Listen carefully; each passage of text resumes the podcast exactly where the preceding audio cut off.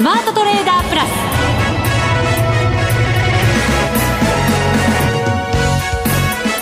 全国のリスナーの皆さんこんにちは。内田まさです。この時間はザ・スマートトレーダープラスをお送りしていきます。この方をご紹介しましょう。国際テクニカルアナリスト福永博之さんです。こんにちは。よろしくお願いします。よろしくお願いします、はい。さて今日の日経平均株価ですが28円63銭安。23,409円14銭で終わっています。はいあのー、まあ今日はですねだいぶちょっと、なんでしょうか、あの、まあ、イレギュラーと言いましょうかね。まあ、あの、昨晩のニューヨーク市場は、まあ、3日連続でですね、3営業日連続で確か、あの、過去最高値更新という形だったんですけど、はい、まあ、結果的にその今日はマイナスで終えてしまったということで、まあ、いつもですとなかなかやっぱり東京市場、あの、まあ、値持ちが悪いというんでしょうか、あるいは海外市場についていけてないなというところなんですが、まあ、今日に関しましては、あの、それだけじゃなくて、やっぱりちょっと理由がありましてですね。はい。はい。もうあのね、リスナーの皆さん、あの、ご存知だとは思うんですけども、あの、トランプ大統領がですね、あの、香港人権法案ですね、えー、香港人権民主主義法案というのが、まあ、あの正式な役なんでしょうかね。はい、まあ、こちらの法案にですね、あの、署名をしたということが、まあ、えー、取引開始前に伝わりまして、はい、で、まあ、それを受けてですね、あの、法案が成立しましたから、えー、東京市場、まあ、米中貿易協議へのちょっと懸念が、まあ、高まる、あるいは強まるという形になりまして、まあ、取引開始早々は小幅高で始まったんですけど、まあ、一時70円安ぐらいまであの売られてですね。で午前は一応プラスまで戻して引けたんですが、まあ、午後に入ったもう一回売り直されると。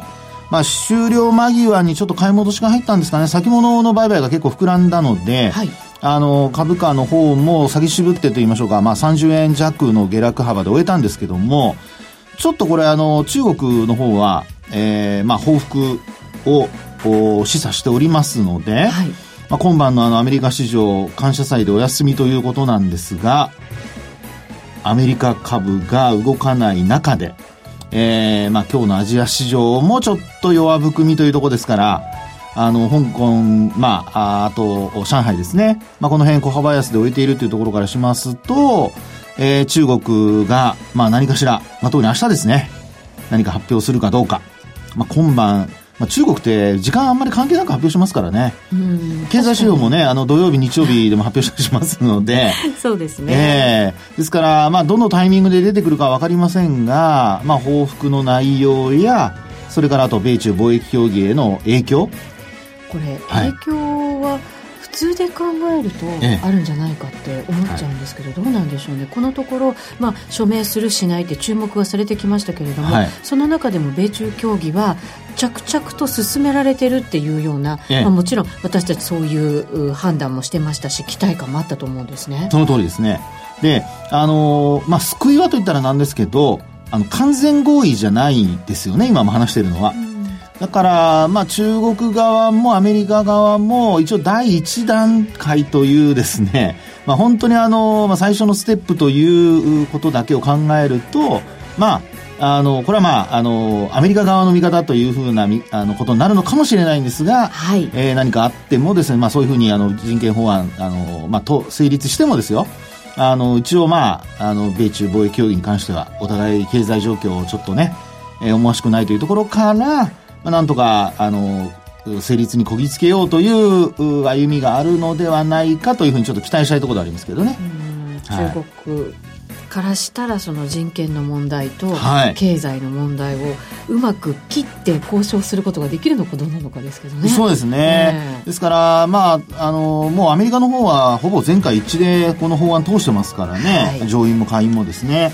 ですので、これ自体中国がうんぬん、まあ、トランプ大、トランプ政権がうんぬんっていう話ではないですから、まあ、そこもひょっとすると、まあ、あの、は、えー、報復措置をちらつかせてはいるものの、どんなものが出てくるかね。で中身次第で、えーまあ、株式市場あるいは為替の方にも影響を与えるのではないかというところかと思いますけどね。はい。さあそれでは番組進めていきましょう番組の後半にはマネックス証券の石田マリアさんにご出演いただく予定となっていますということはということはまたお得な情報かな？かな？期待感高まっております、こちらも。ね、はい。よろしくお願いいたします。さあ、それでは進めていきましょう。この番組はマネックス証券の提供でお送りします。スマートトレーダー計画、よーい、ドンさあ、それではまずは株式市場を振り返ります。日経平均は先ほどもお伝えした通り28円63銭安の23,409円14銭。高値が9時22分、安値が9時33分につけて、はい、その後はその狭いレンジの中での推移ということになりました。商いも非常に少なく、えー、1兆5982億円という代金でした。そうです。はい。まあ、これもね、あの、先ほどお伝えしましたように、えー、アメリカ市場今晩お休みということになりますから、はいあの、まあ、それもあってですね、取引参加者、特に外国人の取引参加者が、まあ、減っていると。はい。で、昨日も1兆8960億円。うん、まあ2兆円に届かなかった中で、今日またさらに減ったということになりますから、はい。まあ3000億円ぐらい今日減ってますからね。そうですね。はい。ですので、まあ、あの本当に順、まあ順調にというと変ですけど、スケジュールから考えると、やはり外国人投資家の参加が減って、あるいは注文も減ってという流れになっているというところでしょうかね。ですね。今週に入って、あの、火曜日は非常に商い多かったんですが、はい、それ以外はもう2兆円超えずというところなので、はい、水準すごく下になってるなっていう感じはしますよね。そうですよね。ですから、まあ、あの、よく言う換算に売りなしだとか、うん、あとは、まあ、今週、特に11月の最終週、で、アメリカで言うと、まあ、感謝祭の週、あの、まあ、得意日というふうに、こう、アノマリーですけどね。はい。あの、値上がりしやすい週っていうようなことも言われているので、まあ、それが、まあ、今回もと言いましょうかね。あの、今年も続いているというところでしょうかね。はい。で、あの、まあ、株式市場は、あの、今、先ほどお話しましたように、ニューヨークダウはもう連日の過去最高値更新。で、それも3指数揃ってですからね。そうですね。強いですよね、はい、本当に。で、一方で、あの、ドル円なんですけど、はい、まあ、こちらもあの、昨日は109円台の、まあ、50銭、60銭というところまで、あの、結構ですね、あの、円安方向、あるいはドル高の方に触れているんですよね。そうですよね。ちょっとなんか勢いついた感じがありますけど、はい、今日はその朝方のトランプ大統領の署名というニュースが入ってきたところで、はい、一旦下に触れる場面もありましたけど、109円は割り込まずという。そうです。はい。ね、強い状況ですよね。はい、現在109円47銭、48銭あたりでの推移です。はい、で、あの、まあ、こういった、その、まあ、ドルの上昇の背景というところになるんでしょうかね。これは、例えば昨日出た、あの、7、9月期の GDP ですね。まあ、こちらの、まあ、改定値等でですね、あの、まあ、前回の数値を上回る結果になったということで、はい。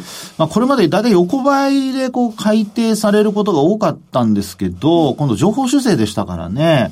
で、これもですね、あの、まあ、あドルが上昇する、あるいはアメリカの長期金利が、あの、えー、過去と比べればもちろん水準は低いんですけど、はい、まあ、ただそれでもですね、昨日はまあ1.7%をさらにこう上回ってですね、えー、上昇してくるというような、そういう流れになりましたので、えー、まあ、あ今日、朝方ちょっとこうドルが、そのさっきの内田さんの話のように、えー、トランプ大統領の署名を受けて伸び悩んでいるものの、えー、109円台の前半を維持するということで、えー、まあ、あの、売り込まれたっていうか、売られたと言っても、まあ、70円安で、まあ、とどまったというね。はい。まあ、そういう、あの、株と為替との関連かなというところでしょうかね。そうですね。はい。なんか、リスクオフのムードも出てくるかなと思いきや、はい。一瞬はありましたけれど、他の黒線なんか見ても、まあ、その他の主要通貨見ても、はい。まあまあ、そんなに大したことないよねっていう感じですよね。そうですね。え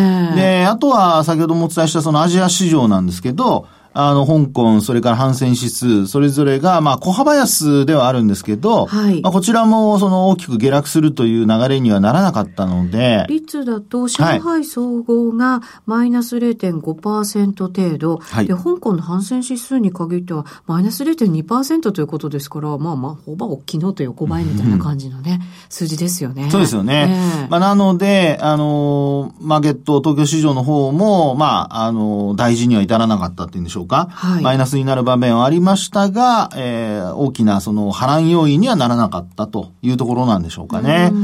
で、まあやっぱ今後のことを考えますと、先ほどの一部繰り返しにはなるんですが、まあ、やっぱりあの中国の出方ですよね。はい、まあ、どんな風に出てくるか。まあ、これが本当にあの、えー、貿易交渉に、そのマイナスになるのは、まあ、マイナスになるとは思うんですけど、えー、交渉が来年まで持ち越すのかとか、ね。期間を伸ばすとか。はい。まあ、あの、交渉として考えた場合にですよ、あの、一つずつ、まあ、なんていうんでしょうかね、相手の嫌がることを考えると、あの、まあ、交渉をね、ちょっと先延ばしする。まずは。はい。で、あの、最悪はもう、あの、いや、もう、あの、署名しない、合意しないっていうね、そういう、まあ、決裂っていうことが一番最悪なので、まあ、その間にですね、いかにその相手の嫌がることをやって、なんか性格悪いのは出てきちゃいますけども、あの、それでですね、えー、まあ自分たちの交渉をうまく優位にこうするとかね。で、まあ条件をいろいろ出すっていうようなことも考えられるんですが、はい、まあ、あの、今日の今日で、えー、どんな中国の反応になるのか。まあ一応、あの、内政干渉だとかっていうような非難はしてるんですけど、具体的に何か出てきているわけではないので、えー、アメリカが休みの間、なんかこう策を練って、で、あの、感謝祭終わった、あの、朝、なんかね、アメ、あの、過去ですね、中国がアメリカの嫌がる、その発表してる時って、あの、日本時間じゃなくてですね、はい。日本時間の取引終わった夕方以降、アメリカの、あの、取引が始まる頃に出すことが、今年は私は多いように思います。タイミングを考えてなのか、はい、いろいろ話し合っていたからその時間になってしまったのか、ね、定かではありませんけど。はい、ただ、その、まあ私が覚えてる限りは、あの、アメリカ市場にとってですよ。悪い話っていうのは、アメリカのマーケットが始まる前に出すことが多かったように思うので。それはトランプさんがやっぱり株価を下げたくないと思ってる中、株価に影響させようとしてその時間に合わせてるっていうことももちろんあるわけですよね、もしかしたら。そうですね。まあ、えー、あの、それとあとほら、株式市場が始まる時間っていうのが、言ってみればアメリカの活動が始まる時間じゃないですか。はい。ですからちょうど生活が始まる時間なので、朝のニュースにね、あの、まあ、間に合わせようっていう話で考えれば、まあ、その時間に伝えるのが一番、あの、全国ネットで乗っかるわけじゃないですか。アメリカ。アメリカ全土にね、はい、ニュースがね。まあ、そうですよね。はい。よく、その、まあ、広報の人なんかは、あの、勇敢に間に合うようにするのか、例えば勇敢にもう間に合わないんだったら長官の方にした方がいいとか、まあ、よくよくそのニュース発信のタイミングっていうのは広報の人はよく考えると思うんですよ。はい。はい。で、あのー、ですから中国のこれまでのそうしたやり方を見ている限り、えー、すごく、あのー、なんでしょう。知能犯的な、もうやっぱり交渉がうまいと言いましょうかね。なるほどね。はい。まあ私はちょっと考えすぎかもしれませんが、性格が悪いから考えすぎなのか、あるいはその、ね、ちょっとあの、まあ、少しだけそういったマーケティングの知識があるからそう思うのかわかりませんけど、ね、ですからまあ、あの、いずれにしましても、あの、まあ中国のニュースですから、はい、今日は、やっぱりあのアメリカ時間、今冬時間じゃないですか。ですから10時前ぐらいになんか出てくるかどうかっていうね。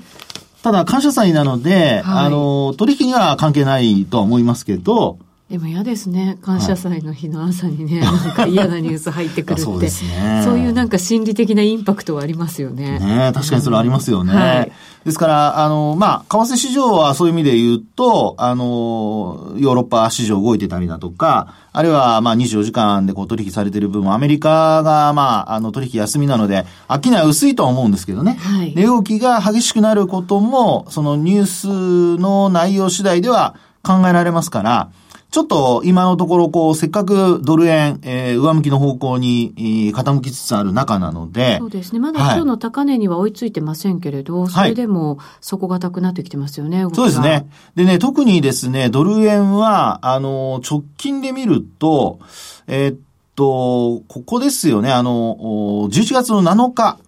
109円の48銭。これは私が見ているところですと109円の48銭なんですが、はい、昨日これを上回りまして、109円の61銭まで、あの、つけた場面あったんですよね。この109円のミドルぐらいがすごくやっぱりいろいろ重いところだって言いますよね。はい、そうですね。ですから、まあ朝方のその署名の話がなければ、あの、ひょっとすると、あの、値動き的にはもうちょっと上に行っていたのかもしれないんですけど、あの、流れとしてはまだ、あの、まあ、高値圏で今、あの、持ち合っているような状況ですからね。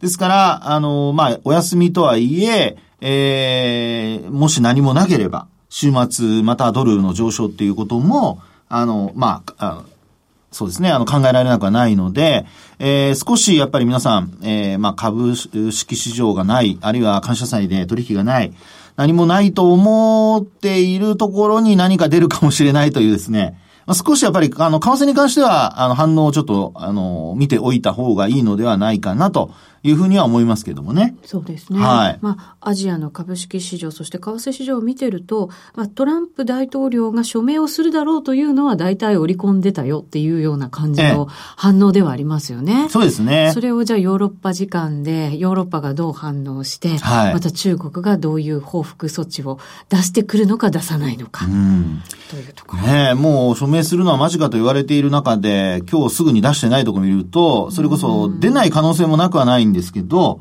まあでもね、あの、お互い、ジャブの打ち合いというのは、あの、続くと思いますので。はい。はい。やっぱりあの、一応警戒はしておいた方がいいかなと思いますよね。そうですね。はい。それを待つだけっていうのがなんとなくありますね。まあ、あの、なんかあれば速報で、はい、あの、皆さんもお手元のスマホなんかに入ってくると思いますが。はい。はい。そうですね。見ていきたいと思います。はい。以上、スマートトレーダー計画、用意ドンでした。日本株投資をお楽しみの皆様。今注目のアメリカへ投資してみませんか？米国株に興味はあるけれど、なんだか難しそうだなと思っている方。実はそうではありません。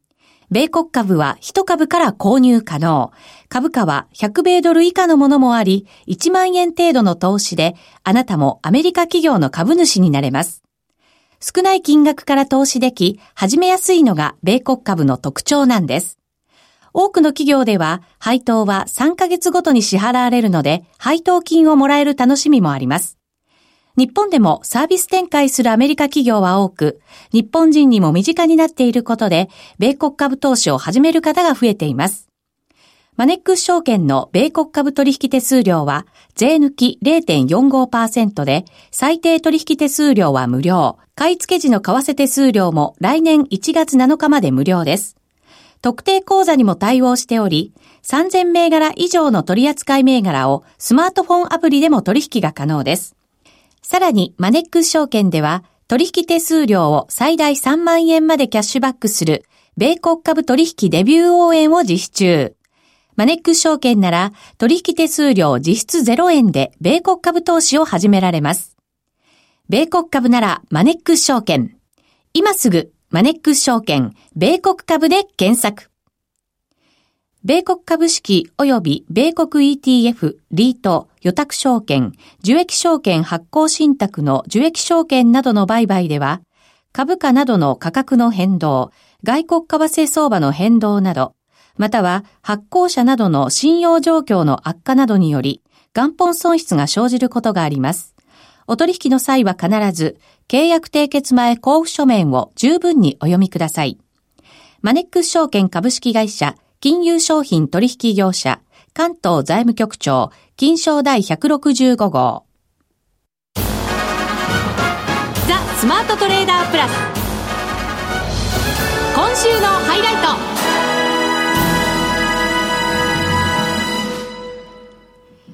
さあ、それではここからのゲストをご紹介しましょう。マネックス証券マーケティング部の石田マリアさんです。こんにちは。こんにちは。よろしくお願いします。よろしくお願いします。お願いします。福永さんが、またなんか、いいもの持ってきてるんじゃないの？って、なんか期待してましたけど、どう期待されてますそうですよね。お得大好きですからね。もうおねだり上手ですからね。性格悪くてお得大好きってこれどういうことですかね？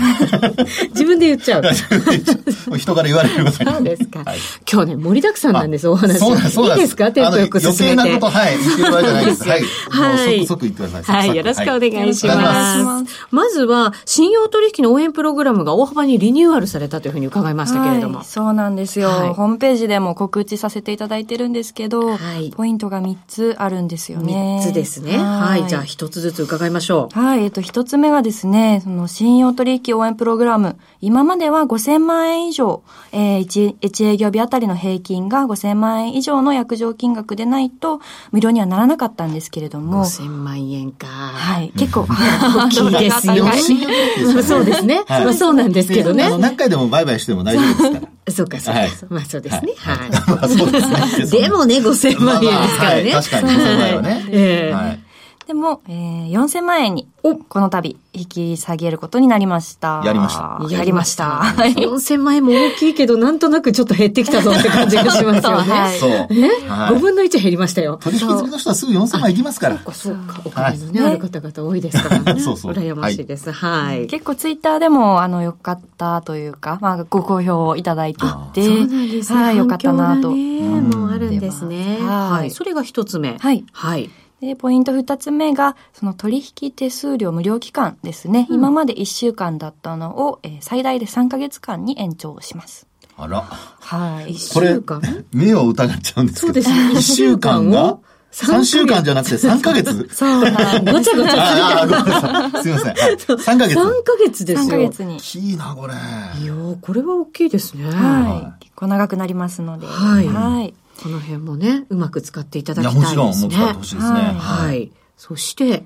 で、三つ目のポイントが、今まで一週間に一回の判定だったんですけれども、これからは、え毎営業日判定しますので、その一日の取引の金額で見られます。えつまりですね、あの、4000万円以上ですね、1営業日に達成すれば、あの、対象になるっていうことになりますね。ちょっとわかりづらいんですけれども。はい。これはでも1週間やっぱりかけてやるのと1日でやるのとっていうのと、そういう差になっちゃうってことですかね？そうですね。はい、えっと、今までその1週間で1日平均あたりが、えっと、5000万円以上だったっていうところなので、それで、はい、まあ、下がったということになります。これはいいですね。そうですね。あの、飽きない活発にやりたいときはね、その日集中してできますもんね。その日だけ頑張れば。そうですよね。今までだから、一週間頑張らなきゃいけなかったのが、たった一日頑張ればいいだけっていうことですね。はい。これで間違えてないですね。そういうことです。はい。なるほど。じゃあ、かなり大きく変わったということになるわけですね。だいぶ緩和されましたね、本当ね。はい。それを記念して、キャンペーンも行うということですね。これだけじゃなくて、まだキャンペーンやるんですか？キャンペーンやるんだそうですあら、まあ、すごいですね。これだけでも。お得に男が、男じゃなくて、お得、お得に、お得が上乗せされる。そう言いたかったの。わかりました。先行きましょうか。口が回らなかったの。また私が突っ込むとね、余計な時間取っちゃいますから、どうぞ。はい。はい。えー、記念して、このプログラム開店記念として、えー、Amazon ギフトですね。はい。5万円分5名様にプレゼントいたします。5万円分か。5万円は大きいですよ、これ。大きいですね。結構使えますよ、5万円あったら。そうですよね。アマゾン私結構日用品ね、買ってるんですけど、結構買いますよ、5万円あればね。本当ですね。はい。あら、まあ、高いワインとか買えちゃいそうですね、これ、ね。あら、もう狙ってる。そう。何本も買えます。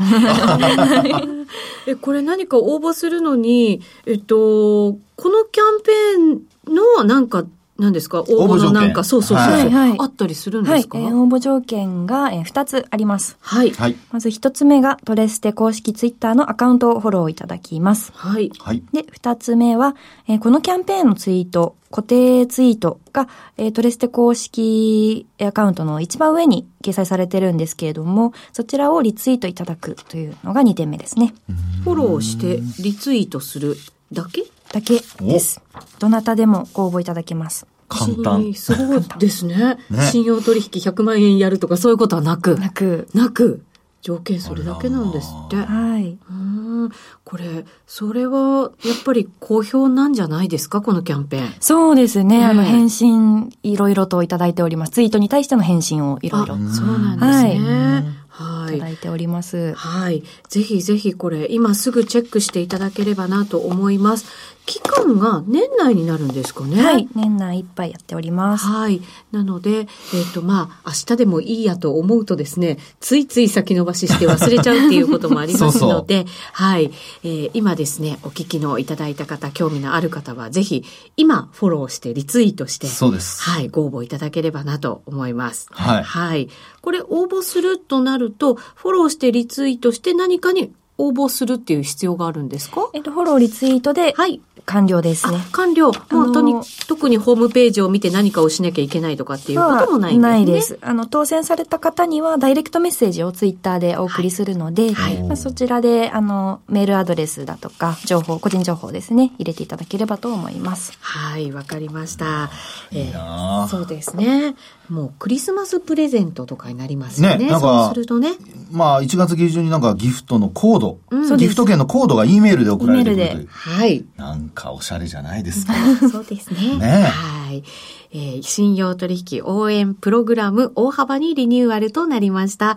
条件などが引き下げになったものもありますので、こちらはですね、ぜひ条件のをまずはチェックいただいて、はい、で、期間なんかもチェックいただいて、ぜひですね、えー、お得にお使いいただきたいと思います。このリニューアルを記念いたしまして、キャンペーンも実施中ということでございます。こちらはどなたでも応募が可能ということでございます。とっても簡単です。フォローしてリツイートするだけで完了ということですから、今すぐチェックいただきたいと思います。マネックス証券マーケティング部の石田マリアさんでした。ありがとうございました。ありがとうございました。ありがとうございました。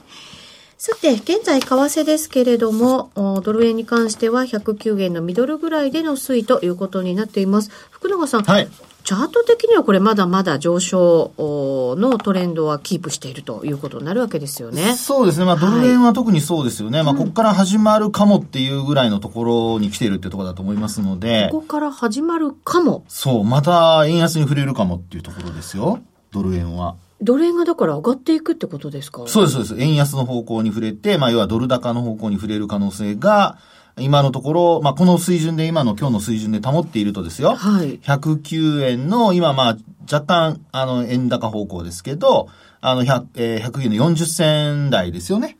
で、まあ、この水準維持しているようですと、まあ、あの、きっかけ次第で、上に仮にこう、じわじわ上がっていくなんてことになると、まあ、例えばボリンジャーバンドだとか5日移動平均線だとこれずっと上向いてますからね。はい。なので、まあ、そうなれば109円台から今度10円台っていうのが、まあ、視野に入ってくるってことは十分考えられますよね。